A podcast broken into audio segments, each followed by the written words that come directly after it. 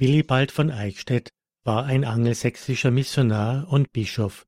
Er war der Bruder der ebenfalls als Missionare und Klostergründer tätigen Heiligen Walburga und Wunibald.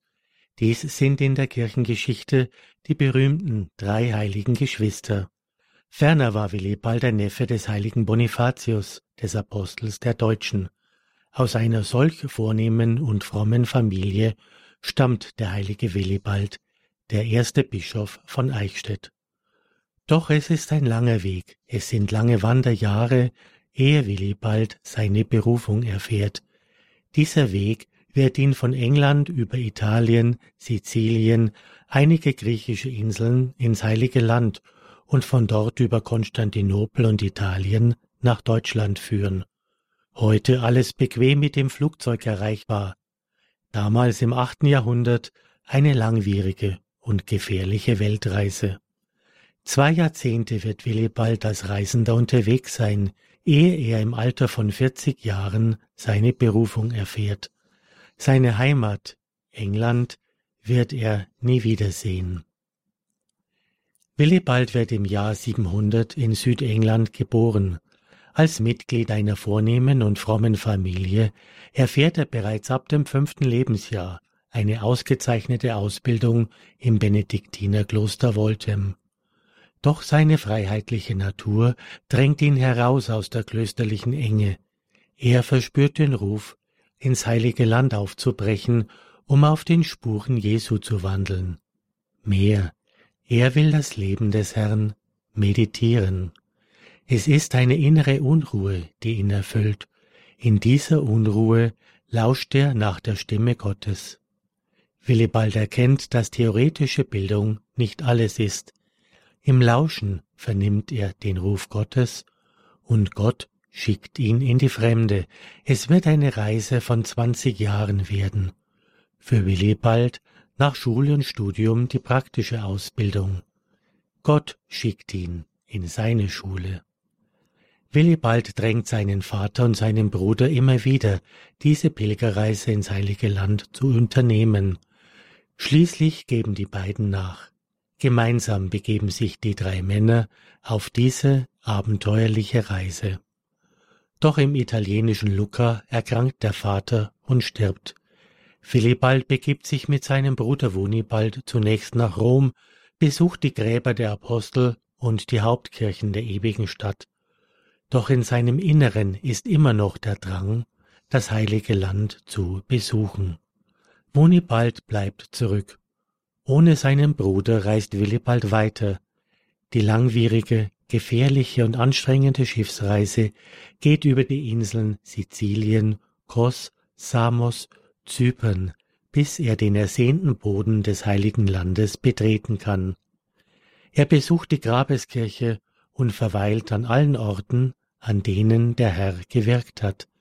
Bethlehem, Nazareth, Kana, Kapharnaum, der See Genezareth, Jericho, Jerusalem und alle Orte, die im Neuen Testament genannt sind.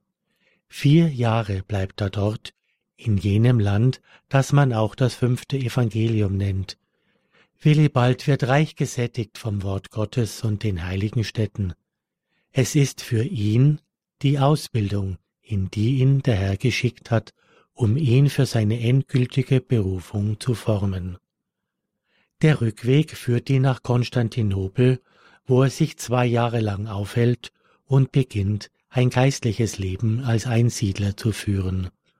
Dann reist er wieder nach Italien und begibt sich an die Stätte des Wirkens des heiligen Benedikt, nach Monte Cassino.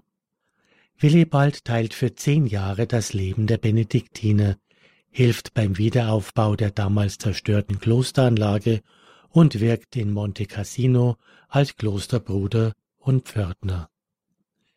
In Konstantinopel und bei den Mönchen in Monte Cassino hat Willibald sozusagen seine praktische Ausbildung abgeschlossen. Der Weitgereiste verfügt über reichlich Bildung und Erfahrung. Er hat alles kennengelernt, das Evangelium, Einsiedelei, Mönchtum, dies war seine Ausbildung. Inzwischen haben sein Onkel Bonifatius und sein Bruder Wunibald mit der Mission im Gebiet des heutigen Deutschland begonnen, und Bonifatius ruft nach Willibald zur Unterstützung. Dieser verlässt Monte Cassino und zieht nach Rom zu Papst Gregor III., um sich den Missionsauftrag erteilen zu lassen. Der Papst beauftragt ihn, seinen Onkel Bonifatius bei der Missionierung der Germanen zu unterstützen. Im Alter von 40 Jahren erfährt Willibald nun seine endgültige Berufung. Hierfür hat ihn Gott in seine Schule nach Palästina, Konstantinopel, zu den Mönchen nach Monte Cassino und nach Rom geschickt. Ein zwanzig Jahre langes Suchen nach seiner Berufung erfüllt sich nun. Bonifatius weiht ihn zum Priester und zum Bischof und beauftragt ihn, das Gebiet um die heutige Stadt Eichstätt zu missionieren. Willibald kommt nach knapp der Hälfte seines Lebens am Ziel seiner Berufung an, an seiner endgültigen Wirkungsstätte. In dieser Region befinden sich nur einige Ruinen und wenig Wohnstätten. Die zerstreute Bevölkerung ist überwiegend heidnisch. Willibald hat große Widerstände zu überwinden. Überall findet er noch den heidnisch-germanischen Wotanskult vor. Hindernisse aller Art stellen sich ihm entgegen. Aber Willibald lässt sich nicht abschrecken. Mit großem Eifer geht er an die Arbeit, er ruft Benediktinermönche zu Hilfe und rodet die finsteren Wälder. Er lässt den Boden urbar machen und bebauen und teilt das Land in Gemeinden ein. Willibald sorgt für die Stabilisierung des Christentums in der Region, gründet ein Kloster und baut den ersten Dom. Er unterstützt seinen Bruder Wunibald bei der Gründung des Doppelklosters Heidenheim im heutigen Mittelfranken, wo er seinen Bruder als Abt und später seine Schwester Walburga als Äbtissin einsetzt. Seine Geschwister Wunibald und Walburga sterben lange vor ihm. Bonifatius findet den Tod als Märtyrer. Willibald erreicht mit 87 Jahren ein hohes Alter. Er beschließt seine irdische Pilgerreise am 7. Juli 787 in Eichstätt, wo er auch begraben wird. Einer seiner Nachfolger errichtet 500 Jahre später zu Ehren des Heiligen den heutigen Dom, in dem seine Reliquien nun ruhen.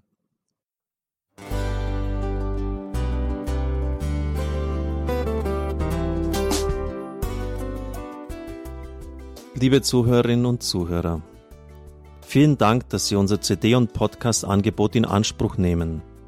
Wir freuen uns, dass unsere Sendungen auf diese Weise verbreitet werden. Dieser Dienst ist für Sie kostenlos. Für uns ist er allerdings mit einem nicht unerheblichen finanziellen Aufwand verbunden. Deshalb sind wir für jede Spende dankbar. Alle Bankverbindungen unserer Spendenkontos können Sie über unsere Homepage horeb.org unter dem Menüpunkt Spenden einsehen. Dort besteht auch die Möglichkeit, online zu spenden. Natürlich nach den neuesten Sicherheitsstandards. Sie können diese Informationen auch bei unserem Hörerservice unter der Telefonnummer 08328 921 110 erfragen. Ich wiederhole die Rufnummer 08328 921 110. Vergelt's Gott für Ihre Unterstützung. Ihr Pfarrer Kocher.